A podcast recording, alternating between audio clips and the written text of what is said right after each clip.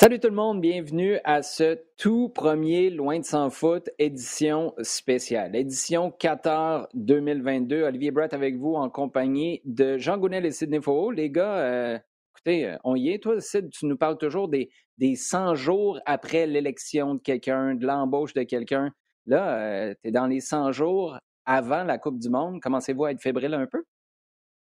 74. Très fébrile. Ben, vous ferez le calcul. Je ne sais pas exactement quand ce podcast-là va sortir, mais vous saurez quand on l'a enregistré. C'est un mercredi matin, c'est pas question, question, de brûler le punch un peu.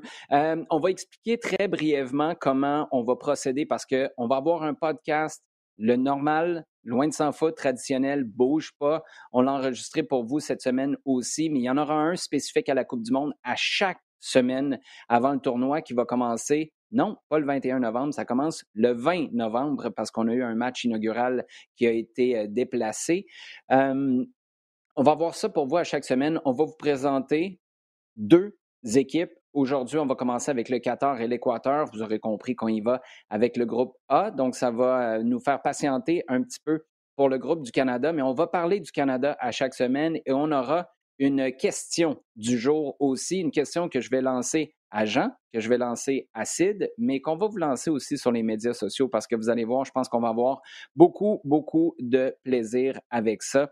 Jean, si tu le permets, on va euh, commencer avec notre premier pays. On va commencer à tout seigneur, tout honneur, avec le pays hôte, le Qatar. Écoute, c'est une première participation à la Coupe du Monde, mais c'est une Coupe du Monde qu'on prépare depuis un bon bout de temps. Et corrige-moi si je me trompe, mais l'entraîneur Félix Sanchez, entraîneur espagnol, c'est le symbole de cette préparation-là parce que c'en est un qui était avec des membres, des joueurs de cette équipe du Qatar qui vont aller à la Coupe du Monde à la fin de l'année, à l'âge de quoi? 12, 13, 14 ans, quand ces gars-là étaient en formation vers la Coupe du Monde.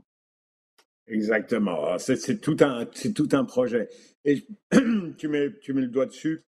Il n'y a pas une équipe, il n'y a pas une sélection euh, qui ait eu autant de préparation. Parce que ça fait 11 ans maintenant qu'on sait que la Coupe du Monde a eu au Qatar. C'est compte tenu du fait que le Qatar a des moyens monumentaux. Tu sais qu'ils ont, qu'ils ont pu mettre derrière sur 11 ans. Tu sais que ils ont essayé de mettre le maximum euh, dans leur, euh, de, leur côté.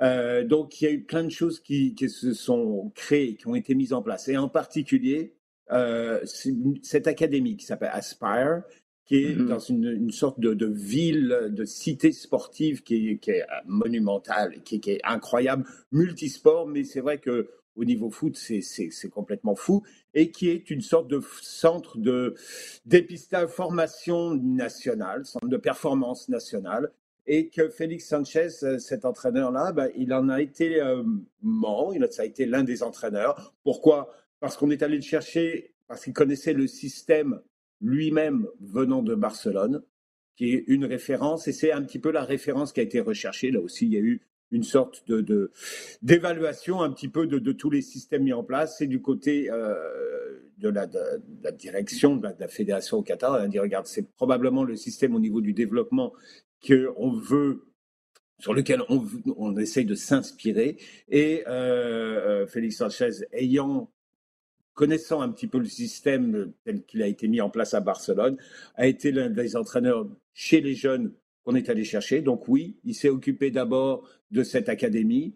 Il a ensuite progressé. Il a progressé avec les 15, U17, U20. Il a fait un petit intérim avec la sélection nationale, revenu avec l'équipe euh, B, on mhm. va dire, ou les, moins de 20 ans, avant d'être nommé sélectionneur national.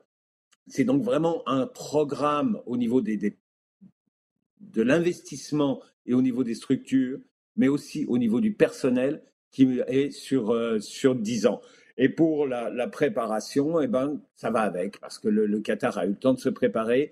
Le Qatar a eu le temps de jouer des tournois, euh, bon, Coupe América qu'ils ont gagné, mais ils sont allés à l'extérieur. Ils ont joué la Copa América en 2019, ils ont joué la Gold Cup euh, en, 2021. Et dans une période où on est en train un petit peu de se dire, euh, et on est en train de dire, euh, et ça c'est valable pour beaucoup de sélections qui sont à la Coupe du Monde, ben, on, manque de repères par rapport aux sélections qui viennent d'autres continents, parce que les échanges ont été complètement limités depuis deux ans. Et ben, c'est un petit plus qu'il y a du côté euh, a du côté du Qatar. Et bah, tout ça, on essaye de le mettre au maximum à profit. Euh, bon, la Copa América, ça a été un petit peu un petit peu quelconque, même si ça a donné de l'expérience. Mais la Gold Cup, en particulier en, battant des équipes comme, comme le Honduras, en faisant un, un une très bon niveau. En demi-finale, ils sont battus in extremis, je dirais, par les États-Unis. Donc ça montre que c'est une équipe qui a quand même un niveau certain. Peut-être pas top, ils ont aussi participé aux éliminatoires Coupe du Monde. Ils ont été euh, invités à participer dans un groupe européen à jouer des matchs face à des équipes d'un même groupe, hein, le groupe où il y avait la Serbie, l'Irlande, le Portugal. Mhm. Là aussi, tu as, tu as, pu voir au niveau des résultats. Pas assez bon face à la Serbie, face au Portugal. Pas mal face aux autres. Donc voilà une équipe qui, là où elle se situe, tu rajoutes à ça un peu plus d'expérience, le fait de jouer à domicile, et tu te dis, ben, c'est une équipe qui a les moyens de, de faire quelque chose. C'est une équipe qu'on va découvrir un peu plus avant la Coupe du Monde aussi, puisque le 23 septembre, le Qatar est une des équipes contre lesquelles le Canada va jouer dans ses matchs de préparation. On va suivre ça avec beaucoup d'attention. Sid, j'ai l'impression que d'un point de vue sportif, comme ce sera le cas d'un point de vue euh, population, géographie, on va tous, en fait, je me mets dans ce panier-là parce que je connais un peu le Qatar, mais je le connais un petit peu moins que, mettons, la ville de Trois-Rivières ou euh, la, rive, la rive sud de Montréal. Il euh, faut remettre toute cette, cette préparation-là, la dernière décennie, la Coupe du Monde, ce qu'on va y vivre, les joueurs qu'on y a formés dans le contexte d'un pays qui a des réalités géographiques de population vraiment particulières? Oui, tout à fait. Euh, le, Qatar, c'est 2,5 millions d'habitants. Euh, ça, c'est l'ensemble, c'est un tout petit euh, pays, 2,5 millions. Et de ce 2,5 millions, il y a 90% d'expatriés au Qatar. Ça nous laisse une population locale, citoyenne, si je puis dire, de de, de, 300 000 habitants. Donc, euh, pour ceux qui ne sont pas forcément bons dans les chiffres, 300 000 habitants, ça veut dire euh, Gatineau.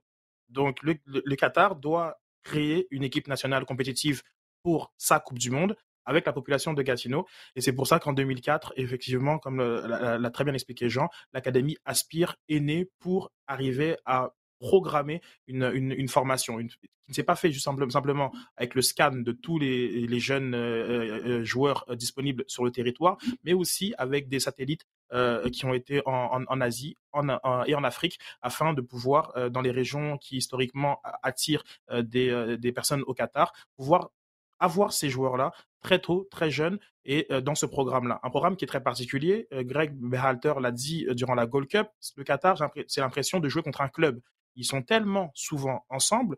La, plupart des joueurs jouent euh, au Qatar que cette équipe-là, finalement, euh, nous fait penser un peu euh, à, ces, formations qui, sont très sur un noyau de joueurs qui se connaissent. Donc le Qatar, c'est vraiment une, équipe très particulière. On ne va pas se cacher que c'est une inconnue un peu du, mondial, mais très bien préparée. De nombreux matchs amicaux de prestige, euh, dont, les, dont, les, dont les moyens euh, que, que, mmh le, que, le, Qatar euh, dispose leur permet de faire. Et on, on, cherche justement à aller prendre cette expérience à gauche, à droite, dans l'Académie Aspire Tim Cahill, notamment, est l'un des directeurs et, et permet cette, cette une expérience acquise de l'étranger.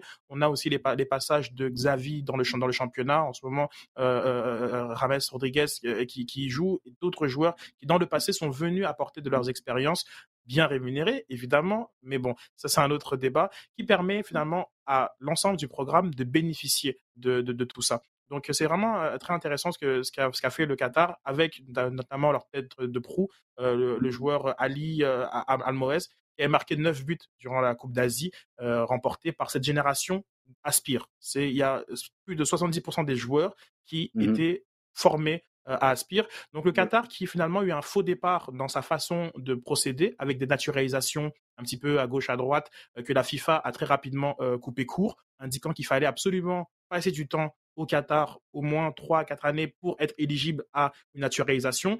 Dans le handball, ça ne fonctionne pas, mais nous on est dans le foot, donc c'est comme ça qu'ils euh, euh, ils ont pu limiter finalement euh, des joueurs venus d'ailleurs. Maintenant, s'il y a des noms qui vous semblent non familiers, non qataris, c'est aussi parce qu'il y a beaucoup de ces jeunes qui sont des joueurs pardon, qui sont venus très jeunes sur le territoire et qui maintenant sont éligibles sur les règles FIFA à avoir la nationalité qatari. Oui, ça revient à ce que tu disais sur les, les expats au Qatar. Sid, je savais qu'on pouvait compter sur toi pour entrer la ville de Gatineau dans une comparaison, dans un preview de, du Qatar à la Coupe du Monde. Euh, Hall, Gatineau, salutations à tout le monde qui va faire une virée une fois de temps en temps au 4 jeudi. Vous êtes officiellement dans notre preview Coupe du Monde 2022. Sid, je ne peux pas croire, je suis très, très fier de toi. Canada, donc, le 23 septembre. Le 27, ce sera un match contre le Chili pour le Qatar, alors que le premier match, Jean, va se jouer le 20 novembre. Ce sera évidemment sur nos ondes, nos ondes face à l'Équateur. Regardons maintenant euh, ce qui est à surveiller du côté de l'Équateur dans un groupe où on y reviendra la semaine prochaine. On va retrouver le Sénégal et les Pays-Bas aussi. Euh, L'Équateur, c'est, euh, contrairement au Qatar qui a fait ça sur une longue période de dix ans, une équipe qui, au cours des dernières années, a été obligée de se renouveler pour avoir un visage présentable et déjà pour se qualifier pour la Coupe du Monde. Oui, euh, absolument. C'est une équipe qui, hum, traditionnellement, qui est arrivée vraiment au, niveau top en Amérique du Sud au début des années 2000. C'est là qu'elle a commencé à se qualifier. 2002, c'est sa première qualification en Coupe du Monde. Euh, ça a été suivi de qualifications à peu près régulières, 2006, 2000, 2014. Donc, dans un, en Amérique du Sud, avec la, la compétitivité, euh, c'est vrai que c'est un peu bizarre. Il y a 10 équipes et mais il y a quatre ou cinq places, tu te dis, bah, c'est pas mal ouvert, mais sachant qu'il y a deux places qui sont prises quasi régulièrement par l'Argentine et le Brésil, et qu'il y a un roulement incroyable, c'est super compétitif. Donc, y arriver et d'y arriver d'une façon régulière pour un pays qui n'est pas traditionnellement top, comme peuvent l'être l'Uruguay, le Chili ou la Colombie, c'est très très fort. Alors, euh, historiquement, c'est une équipe qui s'était basée d'abord sur euh, sa qualité physique, hein, qui, qui, se qualifiait parce mm-hmm. que avec l'altitude, ces matchs à domicile, elle, elle, était intouchable à domicile avec l'altitude et euh, en développant un jeu ultra physique. C'est une, une, équipe qui rentrait dedans, qui était vraiment extrêmement solide, qui était très difficile à jouer et qui, qui, bougeait pas mal de ses adversaires euh, à domicile. Ben, au bout du compte, oui, ça a marché, mais je pense qu'on s'est pas mal rendu compte aussi que ça avait ses limites et qu'il a fallu progresser et avancer vers quelque chose. Alors, les qualifications Coupe du Monde ont commencé avec moitié-moitié. Quelques bons résultats, mais d'autres moins bons qui ont fait que euh, la sélection était dans ce, ce, ce ventre, je ne veux pas dire ventre mou, mais au contraire dans cette zone où euh, match après match, tout le monde progressait de deux places ou descendait de deux places, était qualifié un coup, tu n'étais pas au match suivant, etc. Et il en fallait un petit peu plus, ils ont cherché un petit peu plus de, euh, de solidité, de, de constance dans, dans les résultats. Et ça, c'est arrivé avec la Copa América et peut-être que pour euh, l'Équateur, le, fait que la Copa América ait été déplacée, bon, il y en a eu une en, 2019, il y a eu une Copa mhm. América qui était prévue en 2020 pour remettre le calendrier à jour et pouvoir avoir une Copa tous les quatre ans. Euh, elle n'a pas eu lieu en 2020, elle a eu lieu en 2021. Je pense que pour l'Équateur, ça a été une bonne chose parce que ça leur a permis d'avancer euh, et de, de, se projeter et finalement de trouver un petit peu leur identité à ce moment-là. Oui, et c'est intéressant de voir que le Qatar euh, va affronter le Chili en match préparatoire. Du côté de l'Équateur, ben, on affronte l'Arabie saoudite le 23 septembre et le Japon Ensuite, ça, ce sera le 27 septembre. Donc, on essaye de trouver des profils qui ressemblent un peu à ce qu'on va rencontrer lors du tournoi. Sid, tu t'attends à quel euh, style de jeu du côté de l'Équateur? Parce qu'on a parlé d'un style un peu stéréotypé à l'équatorienne. Est-ce que tu t'attends à des modifications, sachant que tu as des profils d'équipe quand même assez différents en avant de toi? Les, Néerlandais vont jouer au ballon, ça c'est clair. On s'attend à les voir dominer ne serait-ce que la possession. Le Sénégal, c'est une équipe ultra percutante. On ne sait pas trop à quoi s'attendre du Qatar, mais c'est une équipe qui va être ultra bien préparée. Pour l'Équateur, tu t'attends à voir quoi comme style? Spectaculaire. C'est une équipe euh, que j'invite tout le monde à, aller regarder jouer. C'est euh, l'un des, je pense, en ce moment peut-être même euh, le secret le mieux gardé du, football avec le, Canada. C'est les, préparations. C'est une équipe tout feu tout flamme qui joue mmh, mmh. un peu mmh, n'importe comment, je te dirais, offensivement, où on se projette énormément dans la surface de réparation. On abuse des centres, on frappe de loin. on a marqué 27 buts dans la, dans la partie qualificative, autant que l'Argentine.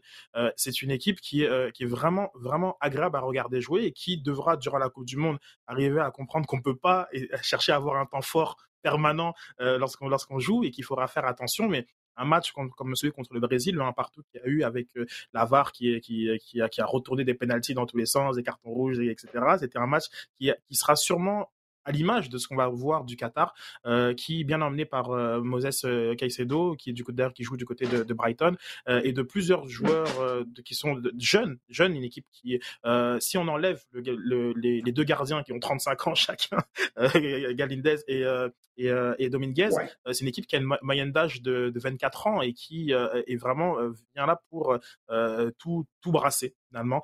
donc c'est un 4-3-3 un peu un peu à l'ancienne avec des ailiers qui qui, qui, déborde. Donc, quand on revient, quand revient dans l'intérieur, c'est pour, pour tirer aux, 25 mètres. Euh, c'est vraiment une équipe qui, je, pense, euh, va faire plaisir et, euh, et, rend ce groupe-là très homogène.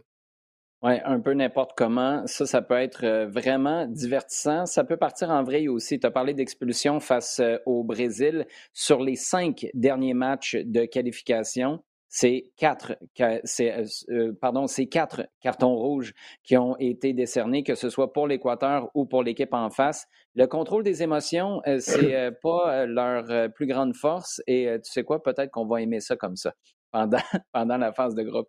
Les gars, euh, pour cette première édition de notre podcast Loin de sans foot Qatar 2022, on vous lance notre toute première question du jour. Votre Coupe du Monde la plus mémorable, ça a été laquelle? Désolé, Jean, je suis pas en train de couper personne. Tu as un échantillon peut-être un peu plus important que le nôtre pour choisir et remonter dans ta boîte, dans ta boîte à souvenirs. On va donc commencer par toi.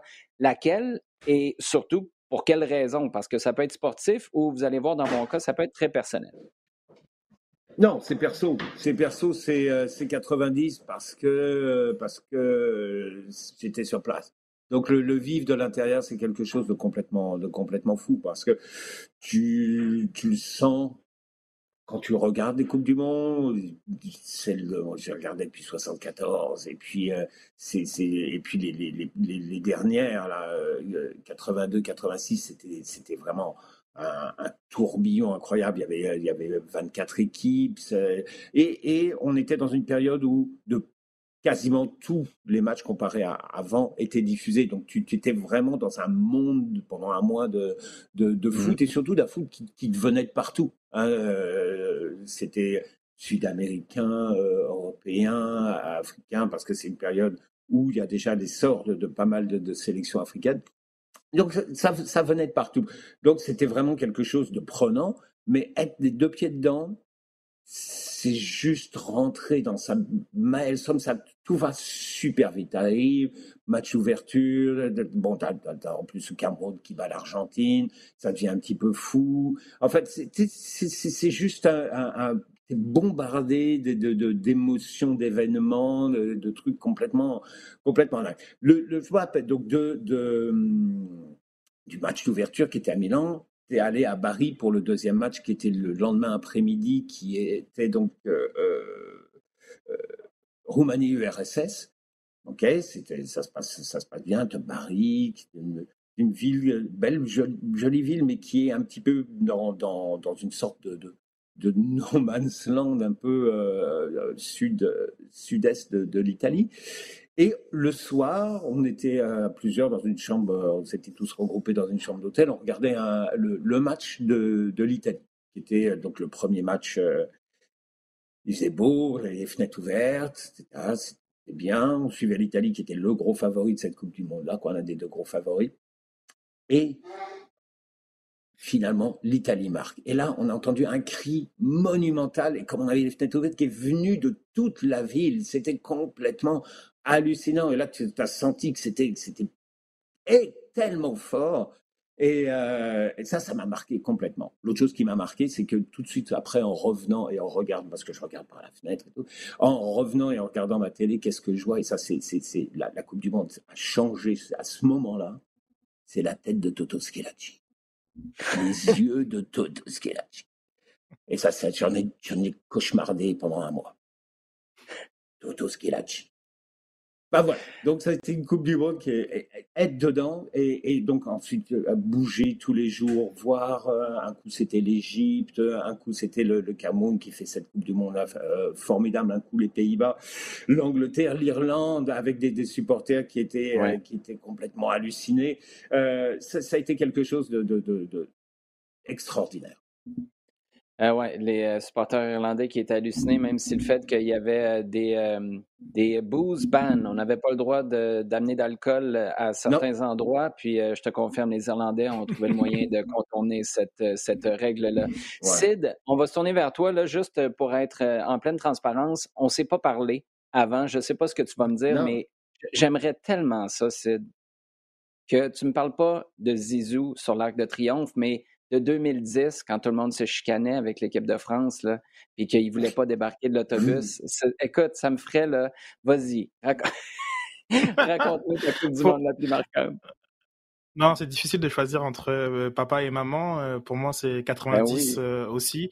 Euh, parce que le, parcours du Cameroun, c'est mon premier contact euh, euh, dont j'ai vraiment un gros souvenir avec le, avec, le football. Très très jeune enfant, il y avait pas mal d'épopées marseillaises, parisiennes et monégasques qui avaient accompagné mon, enfance. Et, et, après cette Coupe du Monde là, c'était véritablement le Cameroun battre l'Argentine de Maradona en 90, Roger Mila qui va dans qui, qui, qui danse au poteau de corner aussi sur l'ensemble de, de, ses buts. C'est cette élimination complètement scandaleuse contre euh, l'Angleterre de Gary Lineker.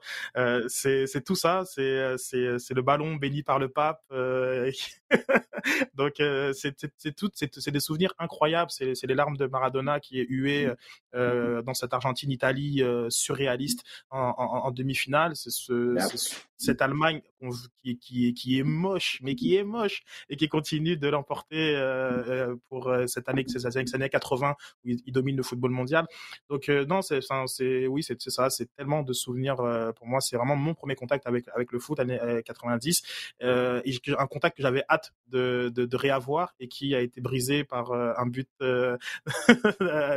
cruel de, de, la Bulgarie en, en, en, 93 et donc qui a fait que une grosse anticipation pour moi euh, vers la mmh. Coupe du Monde 98 sachant que la France n'a pas fait 94 et que bon, le Cameroun, c'était un peu compliqué pour eux en 94, mais en 98, ben, c'est chez moi euh, et euh, j'ai l'opportunité de vivre la Coupe du Monde euh, à jeune, un peu entre jeunes adolescents et, euh, et, et c'est fou, quoi. C'est fou parce que l'équipe de France est, est, très loin d'être favorite pour cette, cette compétition et euh, mais amenée par des joueurs qui, deviendront finalement tous extraordinaires et qui ont quasiment en fait leur leur, leur première genèse du, très très haut niveau dans cette Coupe du Monde là et, et de de vibrer, de vibrer, de, de, de trembler euh, en huitième de finale en se disant que Chilavez va nous, va nous battre euh, au, au, tir au but, euh, de, de, de, penser que les Italiens qui, qui nous connaissent par cœur et, que, et, qui à ce moment-là est encore le grand championnat et on a tellement à apprendre de, de eux, de, Thuram qui, qui marque des buts qui, ouais, qui, qui me font encore pleurer aujourd'hui quand je les regarde, d'où ça sort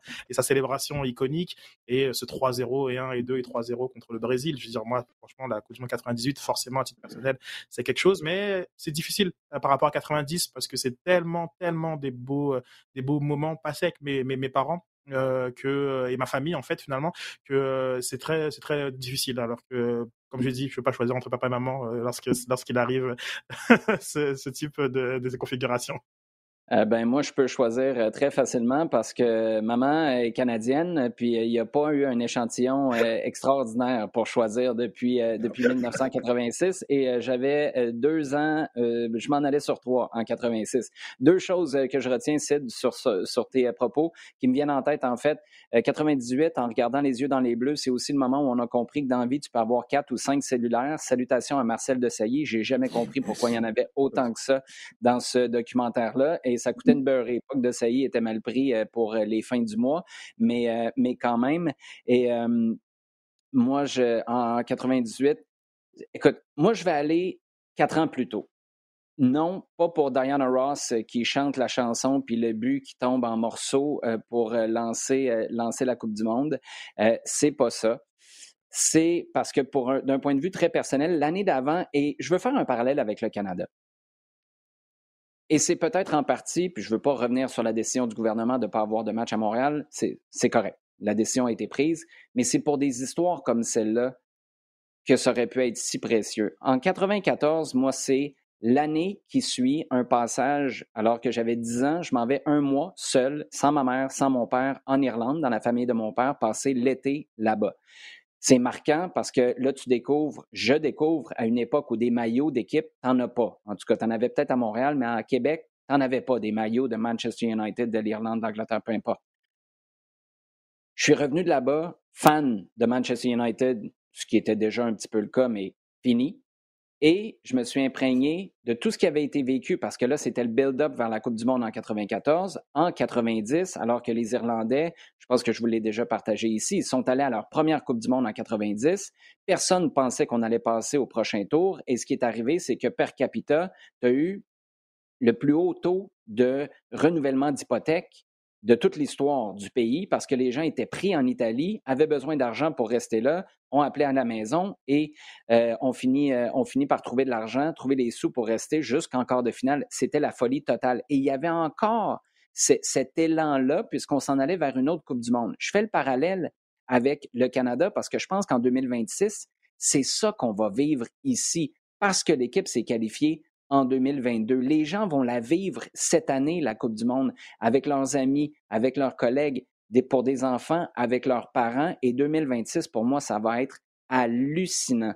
Et ce qui a fait en sorte, c'est que en 93, je suis en Irlande, je m'en viens ici en 94 et ben, je vis justement Ray Houghton qui marque au Giant Stadium, qui gagne 1 à 0, l'Irlande qui bat les Italiens. Tu sais, tu es à New York, les Italiens c'est The Gangs of New York. Tu as les Italiens, tu as les Irlandais, c'est la folie totale. Et nous, on a un ami qui habite à Toronto, Glenn, pour ne pas le nommer, qui a acheté des billets pour tout ce qui pouvait éventuellement être un match de l'Irlande. Il est au Giant Stadium. Il descend en Floride parce que l'Irlande jouait contre Orlando. Il revient plus au nord et finalement, on se retrouve avec une équipe d'Irlande éliminée. Et mon père qui reçoit un appel, on habitait à Limoilou, à Québec à l'époque, et qui se fait dire Hey, moi, j'ai des billets pour un quart de finale où il y avait une possibilité que l'Irlande se retrouve. Ça te tente-tu d'aller là avec ton gars? Je viendrai vous chercher dans le Cadillac que j'ai acheté juste pour faire ce voyage-là de la Coupe du Monde. Je viens vous chercher à Québec. On descend à Boston et on s'en va au, euh, au euh, c'était Foxborough à l'époque, voir le quart de finale qui s'est avéré Italie-Espagne. C'était fini le reste de ma vie, puis je ne suis pas un fan de l'Espagne ou de l'Italie, mais il y a une piqûre, il y a quelque chose qui se fait là. On parle souvent de culture foot qui peut jamais être effacé. En passant, l'ambiance était aussi pourrie pour un match de quart de finale à Foxborough qu'elle l'est maintenant pour des matchs des Revs à Foxborough, même s'ils ont changé le stade. C'est un stade pourri pour le soccer. Pourri, pourri, pourri. Je vous le dis, là, c'était pas bon, même si c'était bien divertissant, cette, euh, cette rencontre-là. Ça m'a, ça m'a tellement touché et c'était chez nous. C'était sur des fuseaux horaires qui étaient gérables pour des enfants aussi, chose que quand tu as une Coupe du Monde en Asie ou, euh, ou même en Afrique du Sud, c'était peut-être un peu moins, moins pire, ou en Europe, ça devient plus complexe. Donc, pour cette, je suis peut-être un, bon exemple de ce qui est arrivé à plusieurs euh, Nord-Américains, mais la Coupe du Monde en 94, qui est déjà à la base une année extraordinaire, ça a été euh, pour moi la plus marquante. D'ailleurs, on en profite pour vous lancer la question. Venez nous euh, jaser sur Twitter, venez faire un tour sur nos réseaux sociaux. C'est quoi votre Coupe du Monde la plus mémorable et évidemment pourquoi? Parce que vous l'avez vu avec la réponse de Sid, la réponse de Jean c'est surtout dans le pourquoi qu'il y a du juice vraiment intéressant. On finit, les gars, parce que le temps file avec notre segment qu'on aura à chaque semaine sur l'équipe nationale canadienne. Euh, on va faire un peu de chauvinisme, si vous le permettez, parce que le timing est impeccable pour le faire. Joel Waterman est très bon avec le CF Montréal. Ismaël Koné est courtisé par des équipes de Championship et de Premier League en Angleterre. Dans le cas de Waterman, il n'a jamais joué un match en équipe nationale. Dans le cas de Koné, c'est une poignée de matchs, mais sa présence est un gros point d'interrogation à la Coupe du Monde au Qatar. Jean, je commence par te lancer la question en premier. Est-ce que tu penses que John Herdman va y aller avec les, profils, le potentiel et ce qui pourrait être, ou est-ce qu'il va y aller avec très peu de surprises dans son effectif, même si tu peux monter jusqu'à 26 joueurs, et il va seulement y aller avec des valeurs euh, sans dire sûr, salutations à Mark Anthony Kay, peut-être plus connu et plus utilisé dans le passé? Oui, je crois que, que regarde, tu as 26 places. Euh, Je pense qu'à l'heure actuelle, n'importe quel sélectionneur a à peu près sûr de 20.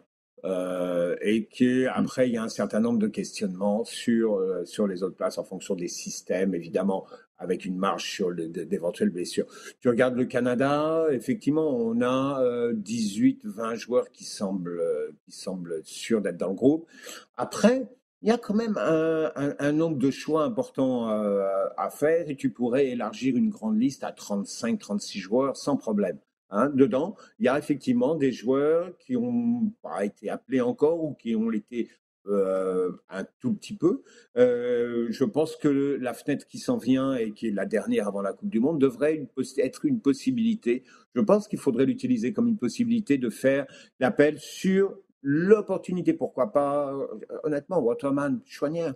Euh, parce que euh, au niveau canadien, je pense qu'actuellement, euh, il, fait partie des joueurs qui, euh, qui peuvent revendiquer, certainement pas une place de titulaire, mais, mais d'être dans les 26 meilleurs joueurs canadiens actuellement capables d'aller représenter et, d'avoir une place à, à, jouer sur, sur la Coupe du Monde. Donc oui, continuer, continuer de regarder un petit peu d'autres possibilités, sachant que ton point de départ, ton, ton, ton, ton groupe, ton noyau est ce qui va ressembler à ton 11 de départ ou à l'un de tes 11 de départ, parce qu'on sait que Hardman, il, est, il les fait bien bouger quand même, euh, est déjà pas mal, euh, pas mal assuré. Donc, euh, à partir de là, regardez un petit peu sur les côtés ce que d'autres joueurs pourraient apporter en dehors de, ces, cette configuration principale, je pense que, c'est une, option tout à fait, euh, qui me semble tout à fait logique.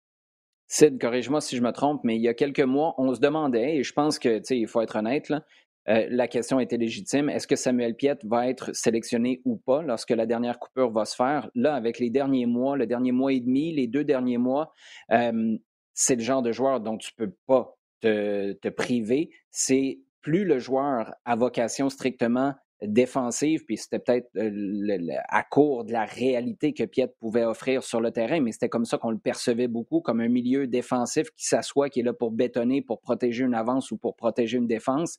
Là, avec le CF Montréal, on voit un profil complètement différent.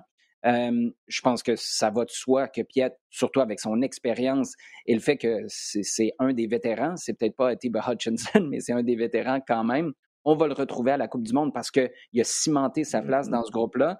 Après, Ismaël Koné, Joel Waterman, connaissant John Herdman et la panoplie de scénarios qu'il y a dans son livre, de scénarios possibles, est-ce que tu les vois se tailler une place à la Coupe du Monde? Ce serait très mérité pour, euh, pour l'un euh, l'un et l'autre. Euh, je pense que dans, dans le cadre de, de préparer l'avenir et 2026 par exemple, hein, Ismaël Koné a tout à gagner à être sélectionné. Et je pense aussi que lorsqu'on voit les performances un peu en dents d'un Marc-Anthony Kay, je, je, vois mal, hormis l'expérience de groupe, qu'est-ce que qu'est-ce que qu'est-ce que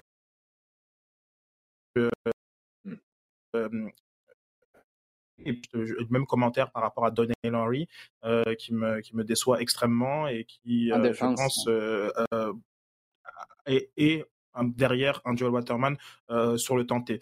Donc je rejoins Jean, je pense que le groupe il est assez les, les choix de John Herman sont assez clairs. par contre, On a des petits, euh, on a des petits ennuis avec, euh, avec euh, Sid. Daniel Henry en est un bon exemple. Jean, on va juste bloquer le son de Sid un instant, le temps que Sid soit en mesure de se rebrancher peut-être.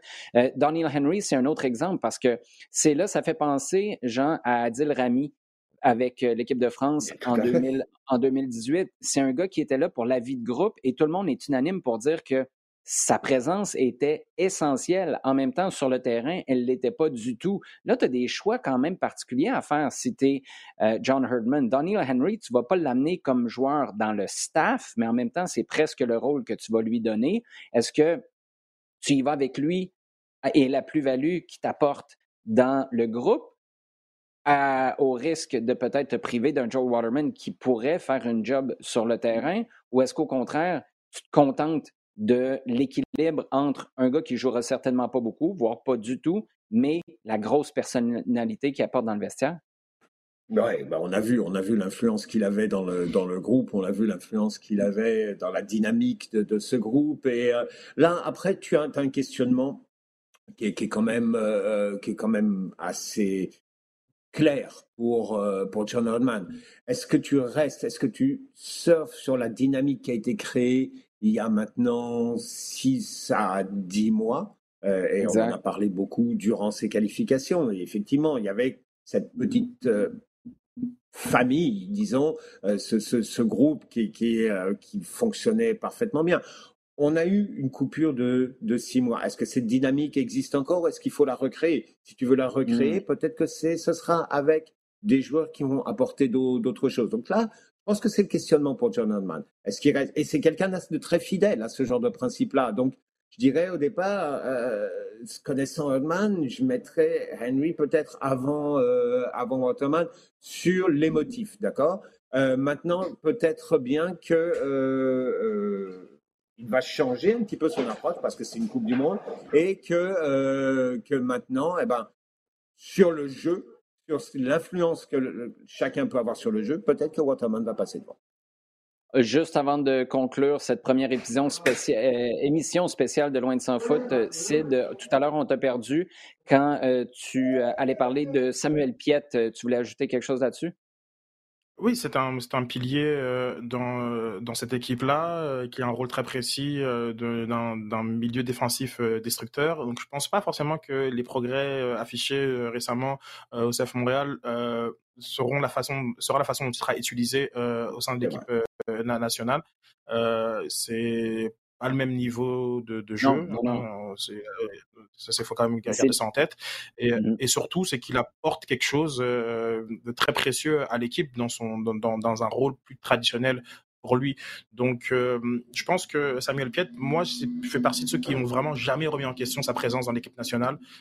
C'était d'une part par rapport à son vécu, par rapport à son profil, et, et surtout, je pense que tu as, John Herman a montré que c'était une personne qui est très loyale dans ses, dans, dans, dans ses choix. Et c'est ça qui m'a aussi fait longtemps douter de la présence de Joe Waterman. Sauf qu'aujourd'hui, il y a une évidence de quasiment une saison complète euh, de performance euh, de, d'un, bon niveau de la part de Joel Waterman, qui, dans une, dans une défense à 3, qui est la, configuration qui est souvent aussi utilisée par le, par, par le Canada, cogne à la porte euh, de, cette, de ce poste de défenseur droit, central droit. Donc, euh, mais je rejoins Jean sur le fait que j'ai l'impression que John Hellman va rester tissé serré euh, avec, euh, avec les joueurs qui, qui l'a amené là où, là où ils sont. Oui, et je, je, suis tout à fait d'accord avec toi. Et tu parles de Waterman, c'est même une saison et demie là, à ce stade-ci. Il faut remonter au mois, quoi, au mois de juillet ou l'an dernier. Là, on prend pour acquis que ça va continuer sur, euh, dans la même veine. Très hâte de voir euh, ce que ça va donner avec tout ça. Les gars, merci beaucoup. Un grand plaisir de partager cette première ben, émission spéciale avec vous. On se retrouve euh, la semaine prochaine. On vous invite à nous poser vos questions si vous en avez sur le hashtag LDSF sur la plateforme Twitter. On vous invite aussi à partager le contenu, particulièrement avec cette première. J'espère que vous avez apprécié. Si vous avez des commentaires, des questions, Gênez-vous pas pour nous les partager, tout comme euh, gênez-vous pas pour partager le contenu. rds.ca baroblique balado diffusion, iHeartRadio et toutes vos plateformes préférées.